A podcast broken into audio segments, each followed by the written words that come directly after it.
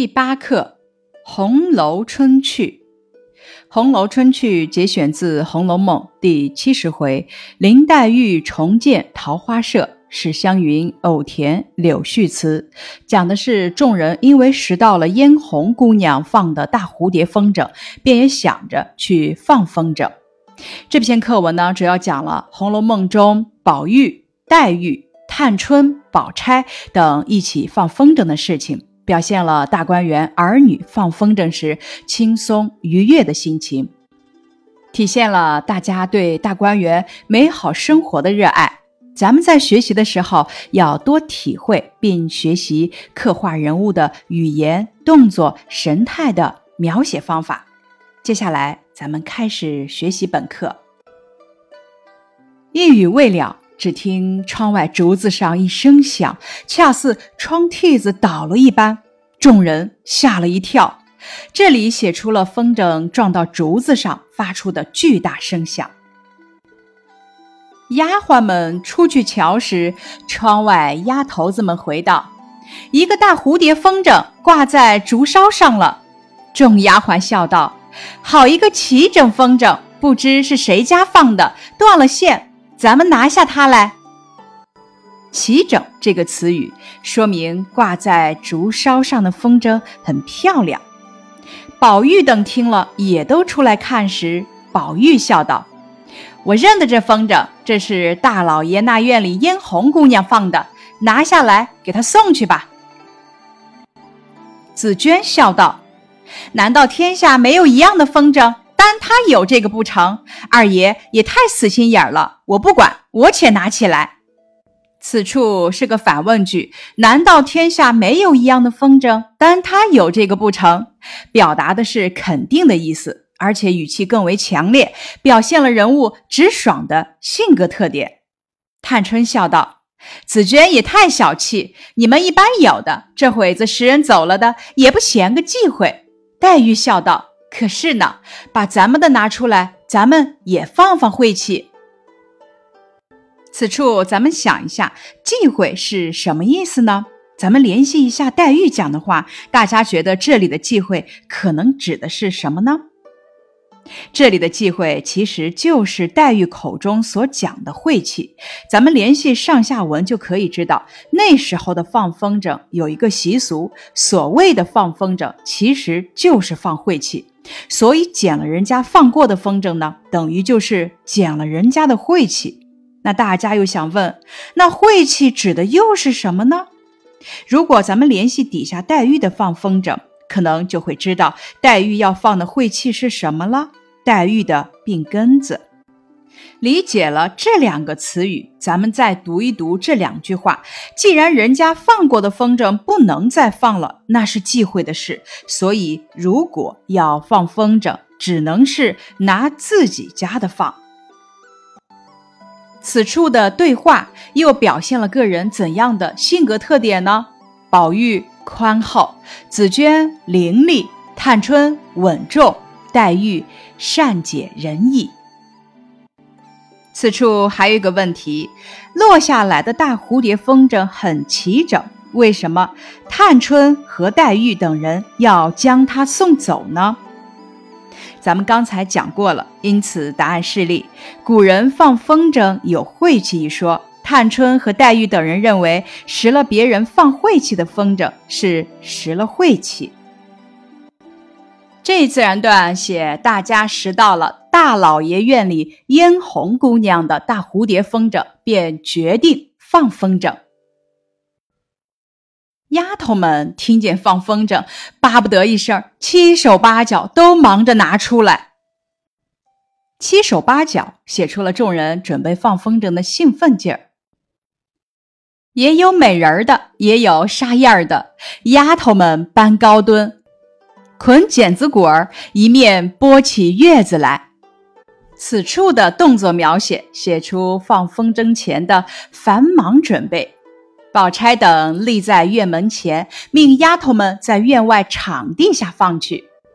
宝琴笑道：“你这个不好看，不如三姐姐的一个软翅子大凤凰好。”宝钗回头向翠墨笑道：“你去把你们的拿来也放放。”从这句话中，咱们可以看出宝钗的性格直爽。那大家想一下，这一自然段主要写了什么呢？这一自然段主要写了大家决定放风筝后的准备工作，主要通过动作描写和语言描写，表现了大家期待放风筝的急切高兴的心情。宝玉又兴头起来，也打发个小丫头子家去。兴头是兴奋的意思，这里可见宝玉呀兴致高涨，说：“把昨日赖大娘送的那个大鱼取来。”小丫头去了半天，空手回来，笑道：“晴雯姑娘昨儿放走了。”宝玉道：“我还没放一遭呢。”探春笑道：“横竖是给你放晦气罢了。”宝玉道：“再把。”大螃蟹拿来吧。丫头去了，同了几个人，扛了一个美人并月子来，回说：“席姑娘说，昨儿把螃蟹给了三爷了，这一个是林大娘才送来的，放这个吧。”宝玉细看了一回，只见这美人做的十分精致，心中欢喜，便叫放起来。此处对于宝玉的描写。表现了其怎样的性格特点呢？此处主要通过语言描写，表现了宝玉随和、没有公子哥的架子的性格特点。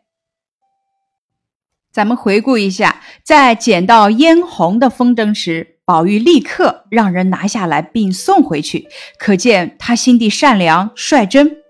宝玉虽说是大观园的二爷。但他性格单纯，喜欢玩闹，没有富家公子的架子。他的大鱼风筝自己还没放一回，就被晴雯放走了。螃蟹风筝又给了三爷，他没有抱怨，说明他待人宽厚。虽说没有如愿取回心仪的风筝，可是当他看到这美人做的十分精致时，心中欢喜，便叫放起来。说明啊，他的心情丝毫没有受到影响，依然对放风筝充满了兴趣，体现了他的率直和纯真。这一自然段写宝玉张罗着放风筝，此时探春的也取了来了，丫头们在那山坡上已放起来。宝琴叫丫头放起个大蝙蝠来，宝钗也放起个一连七个大雁来。独有宝玉的美人儿再放不起来。宝玉说：“丫头们不会放，自己放了半天，直起房高就落起来，急得头上的汗都出来了。众人都笑他，他便恨得摔在地上，指着风筝说道：‘摔’这个字表现了宝玉的纯真和率直。要不是个美人儿，我一顿脚剁个稀烂。”黛玉笑道。那是顶线不好，拿去叫人画好了就好放了。再取一个来放吧。这句话表现了宝玉对美的爱惜，同时也展现出他任性天真的一面。黛玉发现了风筝飞不起来的原因，耐心安稳急躁的宝玉，从侧面刻画出了黛玉善解人意的性格特点。咱们试着平息一下此处对宝玉的描写。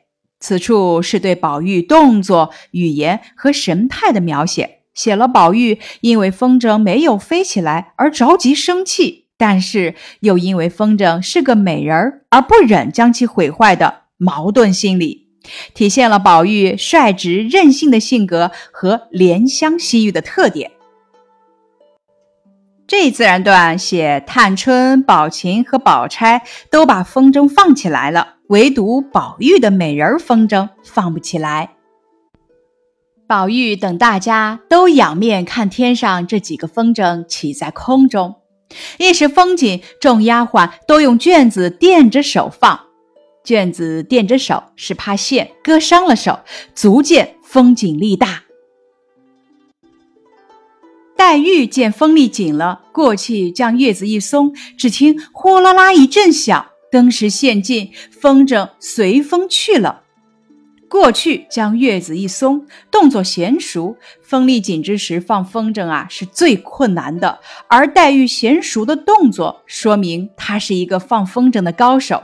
也于上文她发现宝玉风筝放不起来的原因时说的，那是顶线不好，拿去叫人换好了，就好放了，相呼应。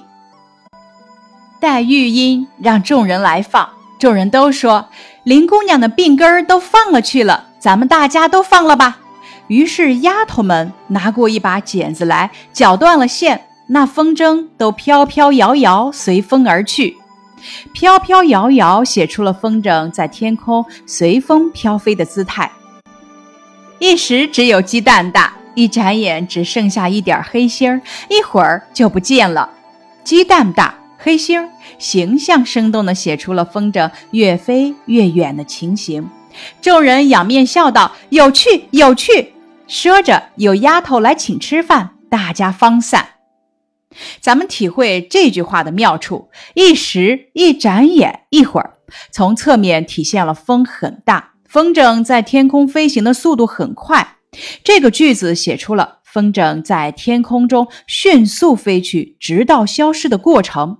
作者抓住了风筝随风飘摇的姿态和大小形状，写得生动具体，表现了众人放风筝时异常欢快的心情。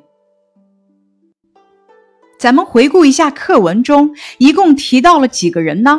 大家觉得主要人物是谁？又是为什么？这篇文章一共提到了十四个人，主要人物是贾宝玉，因为文中描写贾宝玉用的笔墨最多，写的比较详细，动作语言描写十分传神，而其他人物则写的比较简略，有的甚至只提到了名字。那大家再回顾一下文中的春趣表现在哪里呢？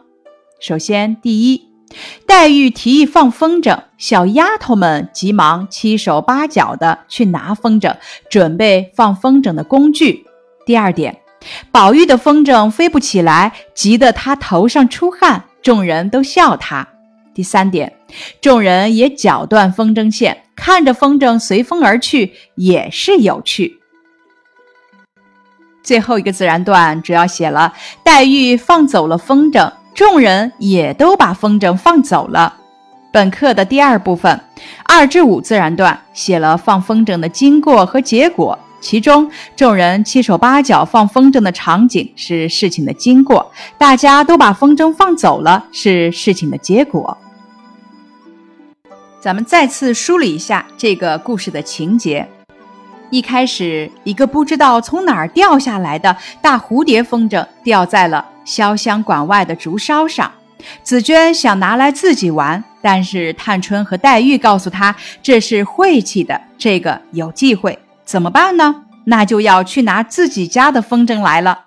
于是，有的拿来了软翅子大凤凰的风筝，有的拿来个七个大雁的风筝，有的拿来了大蝙蝠的风筝。风筝拿来之后，那要干什么呢？就是放风筝。先把风筝放上去，放到半空中，然后趁着风紧，把月子一松，风筝就随风飘飘摇摇的去了。所以呢，这篇课文的情节原来是先写吊风筝，这是起因；接着写拿风筝，最后写放风筝。放风筝是高潮部分。故事就是在高潮中戛然而止的。当然，咱们知道，作为中国古典名著《红楼春趣》，主要写的显然不是情节，而是要借情节来写出各色各样、性格各异的人的。所以说，一个偌大的荣国府，里里外外得有多少个丫头呀？多的不说，少说也得有上百号人。咱们假定一个丫头只玩一个风筝。那也得有上百个风筝，但是你看咱们的宝玉想都没想就笑道：“我认得这风筝，这是大老爷那院里嫣红姑娘放的，拿下来给她送过去吧。”所以说，这是一位怎样的宝玉呀？天真，待人平等。对的，宝玉就是这样一个人，也只有这样的人才会说出这样的话。咱们再回顾一下，宝玉让自己的丫头回去拿自己想要的风筝。第一次去了，说大鱼风筝被晴雯放走了；第二次回去，说大螃蟹风筝被袭人送走了。最后拿来的竟然是这样的一个风筝。宝玉细看了一回，只见这美人做的十分精致，心中欢喜，便叫放起来。咱们设想一下，晴雯和袭人事先是不是并没有和宝玉打过招呼？假如说换成另外一位公子，会是怎样的反应呢？我想，普通的一位公子哥可能就是这样的反应，非常生气。那宝玉生气了吗？骂人了吗？大发雷霆了吗？都没有。所以说，宝玉对嫣红、对晴雯、对袭人都是体贴和宽容的，甚至对于一个做成了美人模样的风筝，也都表现出喜欢。最后，大家回顾一下本课中出场的人物，哪一个给你留下的印象最深？又是为什么呢？黛玉。从黛玉的语言动作里，我仿佛亲眼看见一个柔柔弱弱的女子形象。下面咱们回顾一下本课的重点句子。首先，第一句，一句未了，只听窗外竹子上一声响，恰似窗屉子倒了一般，众人吓了一跳。恰似窗屉子倒了一般，写出了风筝撞在竹子上发出的巨大声响。这句话既是比喻，又是夸张。风筝触竹发出巨大声响，必将引出丫鬟出门观看，引出下文放风筝。第二句，紫娟笑道：“难道天下没有一样的风筝？但他有这个不成？”这句是反问，反问句表达的是肯定的意思，并且语气更为强烈，表现出人物直爽的性格特点。第三句，宝玉说：“丫头们不会放，自己放了半天，支起房高就落下来，急得头上的汗都出来了。众人都笑他，他便恨得摔在地上，指着风筝说道：‘要不是个美人儿，我一顿脚剁个稀烂。’通过对宝玉动作、语言、神态的描写，突出了宝玉天真、顽皮、率直的性格特点。第四句话，黛玉笑道。”那是顶线不好，拿去教人换好了就好放了，再取一个来放吧。这句话说明黛玉是个放风筝的高手，知道问题出在顶线不好。第五句，一时风紧，众丫鬟都用卷子垫着手放。黛玉见风力紧了，过去将月子一松，只听哗啦啦一阵响，登时陷进，风筝随风去了。手帕垫着手，是怕线割伤了手。随着风筝的势，将靴子一松，动作娴熟。风景力大之时啊，放风筝是最困难的。这时候却让黛玉来放，加上她娴熟的动作，说明了黛玉是一个放风筝的高手。于上文发现宝玉风筝放不起来的原因时说的那一句“那是顶线不好，拿去叫人换好了就好放了”相呼应。第六句“那风筝都飘飘摇摇随风而去，一时只有鸡蛋大，一眨眼只剩下一点儿黑星，一会儿就不见了。飘飘摇摇写出的是风筝在天空随风飘荡的样子，一时。一眨眼，一会儿，突出了风筝随风而去后，在天空飞行的速度很快。风筝被绞断了线，随风而去，越飞越高。开始，他们看到的风筝只有鸡蛋大小，后来风筝迅速飞去，人们只能看到一个小黑点。最后，风筝在天空中消失。这个句子写出的是风筝在天空中迅速飞去，直到消失的过程。作者抓住了风筝的姿态和形状，写得十分生动具体，表达了贾宝玉等放风筝时异常欢快的心情。咱们再赏析一下“飘飘摇摇”这个词语，“飘飘摇摇”在这篇文章指的是风筝在风中随风飘动，它的近义词有很多：飘飘洒洒、飘飘悠悠、飘飘荡荡等等。飘飘摇摇写出的是风筝在天空中飘飞的姿态美。如果换成其他的词语啊，就不能表达出这样的意思了。课文学习的最后，咱们把文中人物所放的风筝再次回顾一下：嫣红放的是大蝴蝶风筝，宝玉放的是美人风筝。探春放的是软翅子大凤凰风筝，宝琴放的是大蝙蝠风筝，宝钗放的是一连七个大雁的风筝。以上是本课的课文学习，感谢你的收听。